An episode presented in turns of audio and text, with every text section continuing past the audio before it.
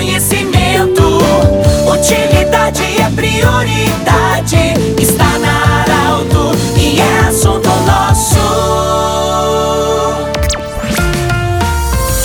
Estamos iniciando mais uma edição do Assunto Nosso. E sextas-feira, você sabe, o Assunto Nosso aborda a saúde. Sempre para Unimed, Vale do Itaquari, Vale do Rio Pardo, para Centro Regional de Otorrinolaringologia, com sua sede e seus profissionais atendendo anexo ao Hospital de Monte Alverne, e também Cindy Lojas. O Cindy Lojas lembra, compre no comércio local, valorize a economia do seu município. Com muita honra e alegria, nós estamos acolhendo hoje a doutora Giovanna Pellegrini. Ela que é médica otorrinolaringologista e ela vai falar sobre a Semana do Sono. Doutora, bem-vinda, muito obrigado por você estar conosco. Como nós sabemos que temos um bom sono? O que fazer para ter uma qualidade de sono? Bom, o sono ele envolve muitas coisas, não é apenas deitar na cama e dormir. Para ter um sono de qualidade, a gente tem que se preocupar com alimentação, com prática de exercício físico, uso de medicação. Tem que estar com a saúde em dia para ter um sono de qualidade. Como é que nós sabemos que a gente pode melhorar ou ter um esse sono de qualidade? O que, que é um indicativo que nós, nós não estamos dormindo bem? Bom, coisas que podem indicar que não está dormindo bem. Se você mora com alguém, né? Por exemplo, tua esposa, teu marido vai reclamar que tá roncando, que tá fazendo pausas respiratórias ou que tem um sono muito agitado. Se tu mora sozinho, né, não tem ninguém para reparar no sono, bom, vai perceber que durante o dia o trabalho não rende, tá mais sonolento, né? Parece que não descansou aquela noite, que parece que tu tá sempre de ressaca, não dormiu o suficiente, pode ter dor de cabeça, né? Pode ter uh, sonolência excessiva diurna que a gente diz, que é aquela coisa, ah, encosta em qualquer canto e dorme. Aquela pessoa que qualquer momento é o momento para dormir. Isso é um indicativo de que alguma coisa pode estar errada. Uma, uma pessoa que muitas vezes tem, inclusive, é, quando vai ao dentista, o doutor disse assim: olha, tu tá com desgaste de dente. Isso pode ser sinal que o sono não tá bom também?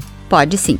O bruxismo ele é muito frequente nos, nos distúrbios do sono e ele pode atrapalhar bastante, né? Muito frequente o paciente ter associado uma apneia com bruxismo. Então sempre é importante essa avaliação multiprofissional, então do dentista com o otorrino para estar tá avaliando via aérea. Uh, por exemplo, tem crianças que têm bruxismo porque não respiram pelo nariz e adultos isso pode acontecer também. Aproveitar o seu gancho de falar do nariz. Gotas nasais para descongestionar, para a pessoa respirar melhor. O que, que significa? Nunca, nunca use.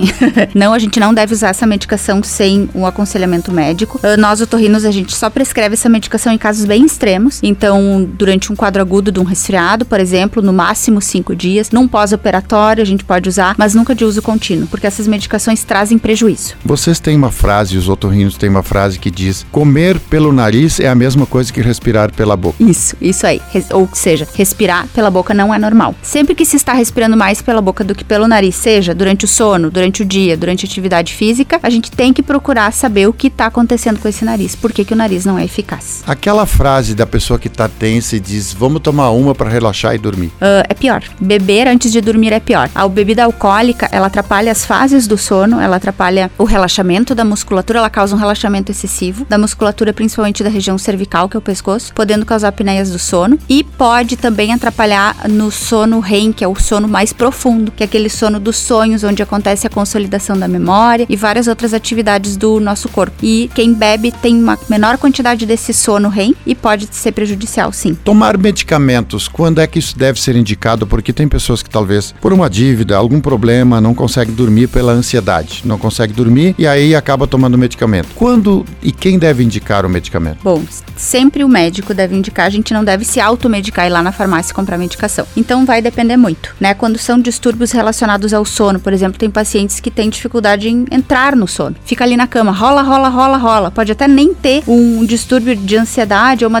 depressão associada, mas tem uma dificuldade em entrar ou em manter o sono. Pessoas que acordam no meio da noite e não conseguem mais dormir. Então, o otorrino pode ver isso, né? Pessoas que cuidam do sono, tem psiquiatras que cuidam do sono, tem pneumologistas que cuidam do sono. Então, alguém que trabalhe com sono vai poder te ajudar. Quando são problemas relacionados à ansiedade, depressão, o psiquiatra sempre é o médico mais indicado. Qual é, qual é o horário ideal para um adulto dormir e as crianças? Qual é os horários, horários? Bom, horário criança, o ideal é que se durma antes das 21 horas, né? E adulto às 22 horas. Então, a gente gente tem que tentar adequar isso para as crianças estarem na cama até as 21 horas, a gente sabe que é o melhor horário. Doutora, a gente sabe que muitas pessoas levam as coisas para casa, de noite ficam navegando, respondendo coisa por e-mail, hoje com esse mundo digital. Isso atrapalha o sono? O nosso estilo de vida em que trabalhar é algo essencial e, e o tempo todo a gente não descansa, acaba levando o trabalho para cama, acaba levando o trabalho para mesa do almoço, do jantar, isso é muito ruim. E o ideal é que a gente tente evitar o contato com as telas duas horas antes de dormir. Computador no quarto. Péssimo. Televisão no quarto, ruim também. O celular no quarto é ruim. O ideal é que a gente parasse de mexer nessas telas, principalmente pelo estímulo da luz.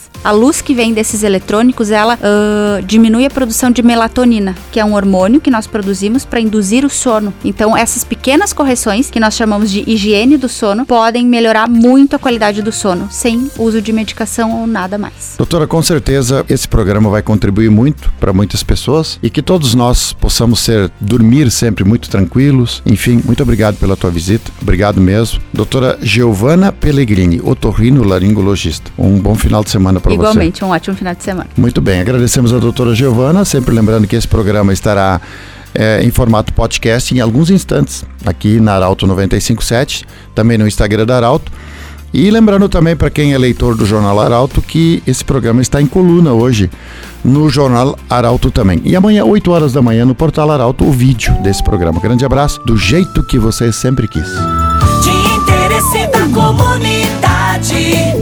Informação gerando conhecimento. Utilidade é prioridade.